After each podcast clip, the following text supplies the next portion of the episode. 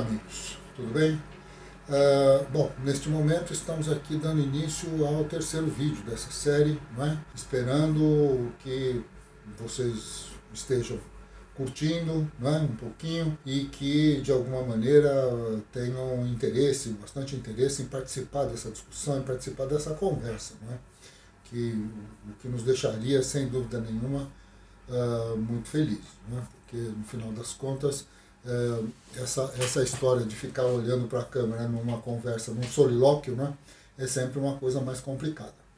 Mas, de qualquer forma, vamos retomar aqui. Né? No vídeo anterior, nós estávamos falando justamente do papel das escolas no processo de urbanização capitalista, tipicamente fabril do século XIX, e acabamos concluindo que uh, o, o, a escola nos ensina, na verdade, a ler e a escrever uh, os elementos que compõem a vida urbana. É? Quer dizer, os jogos simbólicos, as, as formas de comportamento, a maneira de. de o, o, momento certo de dormir, de acordar, de, de banhar-se.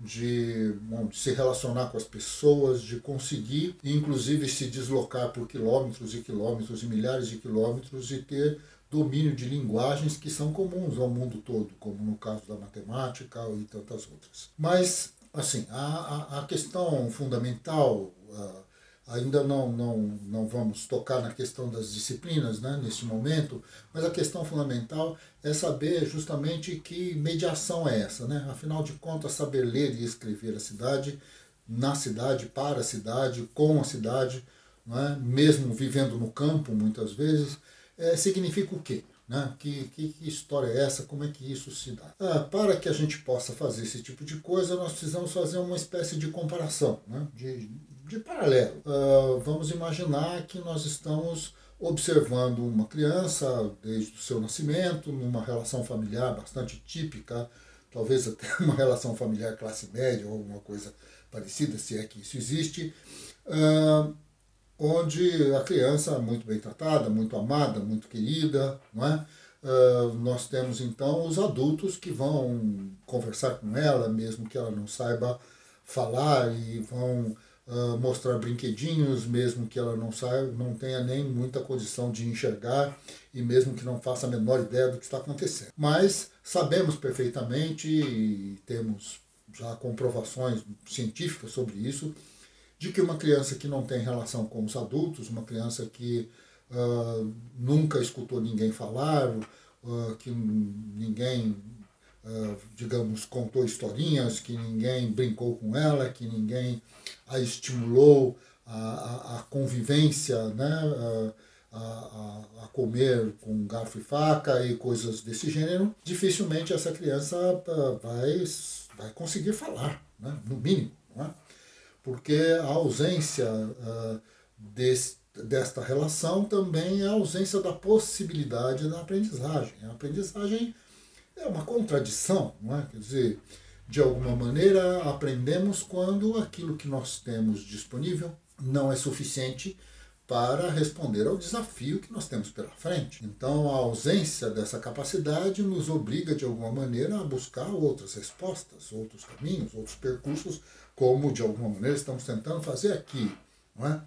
Então, essa nossa preocupação é que esta criança ela vai paulatinamente balbuciando, falando mamãe, papai, e bom, vão aprender a andar sobre dos, duas, dois pés e duas, duas, dois membros, digamos assim, os membros inferiores, como nós os humano, humanos conseguimos fazer né, e conquistamos essa possibilidade biológica. Então, tudo isso vai se desenvolvendo e nós vamos, então, em, uh, educando a criança. Né? E este processo educativo está muito relacionado a uma espécie de simbiose entre o ato e o simbólico. Uh, nós jamais, ou pelo menos não temos essa tendência insana de dizer à criança que vamos lavar a sua cabeça e na verdade vamos lavamos o pé e nem dizemos à criança que está na hora de almoçar e na verdade o que nós queremos é colocá-la para dormir e assim por diante. Ninguém quer torturar uma criança, né, a princípio.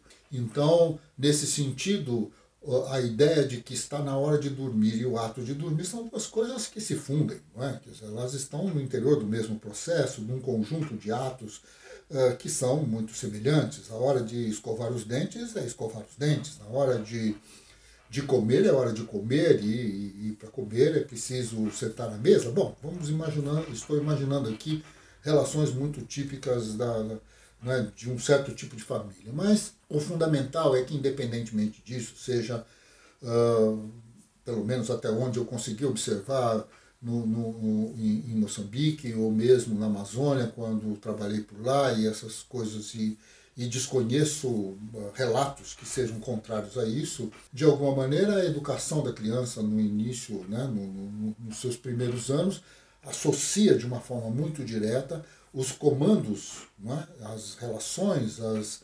as inflexões que são propostas pelos adultos com aquilo que de alguma maneira está associado ao ato imediato da vida. Não é? Quando nós dizemos a uma criança para ela não colocar a mão na tomada, é para não colocar a mão na tomada. Nós não estamos falando para ela dizermos para ela não colocar a mão na tomada, mas o que desejamos é que ela penteie o cabelo. Essas coisas não existem. Isto, isto é fundamental, não é? porque é justamente a ida à escola que provoca uma ruptura radical em relação a isso. Não é? Porque a escola é aquela que vai colocar uma série de condições sem que essas condições se realizem. É? Porque, na verdade, quando nós falamos em pentear, em brincar, em em comer, em dormir, etc. E tal, o que nós estamos falando na escola e no ato né, da sala de aula é, na verdade, um conjunto de verbos de primeira, segunda, terceira conjugação que tem lá o seu sujeito, tem. Uh, quando nós construímos uma frase, não é? Quer dizer, o objetivo da frase não é necessariamente falar uma verdade ou falar uma mentira, né? O objetivo da frase é que você saiba construí-la, saiba colocar o sujeito no seu lugar, o predicado no seu lugar, que você uh, saiba o que é um verbo com, vamos dizer assim, que, que, que esteja no imperativo, que esteja no passado, que esteja no futuro, e coisas desse gênero. Né? Quer dizer, conjugar o verbo correr uh, é uma coisa da escola, correr é uma coisa da, da comunidade, uma coisa uh, da hora do intervalo. Não é? Quer dizer, você corre na hora do intervalo, mas conjuga verbos dentro da sala de aula. Você, na sala de aula, você vai a lugares que você nunca foi e que muito provavelmente, grande parte da sua vida, você vai passar sem nunca ter ido. Quer dizer, a, a escola é o lugar do imaginário, a escola é o lugar do simbólico, a escola é o lugar onde nós nos apropriamos das relações simbólicas. Nós identificamos coisas, mas não só. Saber onde estão as coisas não basta, nós precisamos saber o nome das coisas. Nós depois precisamos refletir sobre o significado dessas coisas, ou como elas funcionam. Mas não necessariamente nós vamos uh, discutir a história da Grécia em termos de ir à Grécia Antiga. Nós vamos discutir a história dos Estados Unidos e não precisamos uh, invadir e nem matar nenhum índio ou nos nos ligar nas tropas que, uh, vamos dizer assim, avançaram junto com ou sob o comando do general Custer ou coisa que o valha. Na, na verdade, nós fazemos contas.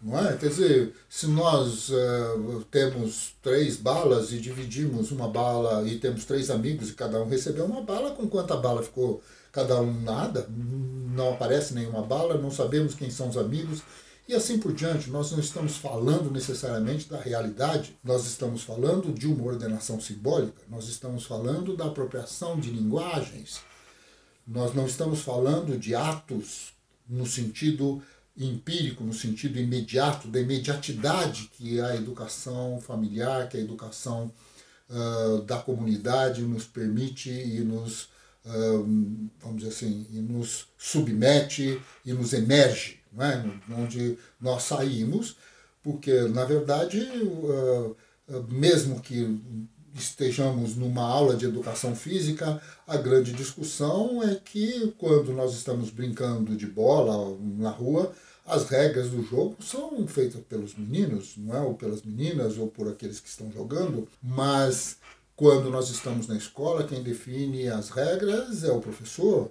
e assim por diante. Ele diz o que é uma falta, o que não é e quando se marca gol ou não.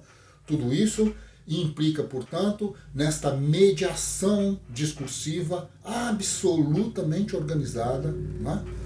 Uh, que deve então ser o parâmetro sobre o qual a gente olha a realidade. A realidade, então, não, o, o discurso não é uma relação direta entre o que fazemos e o que estamos uh, escutando ou falando, ou seja lá o que for. Mas é uma relação entre um jogo simbólico e o pensar, digamos assim, sobre o conjunto de atos com os quais nós vivemos. Muito bem, uh, amanhã tem mais. Muito obrigado. Vejam aí a possibilidade de fazer perguntas, de comentar e etc e tal. Estamos aqui aguardando, beleza? Um abraço a todos.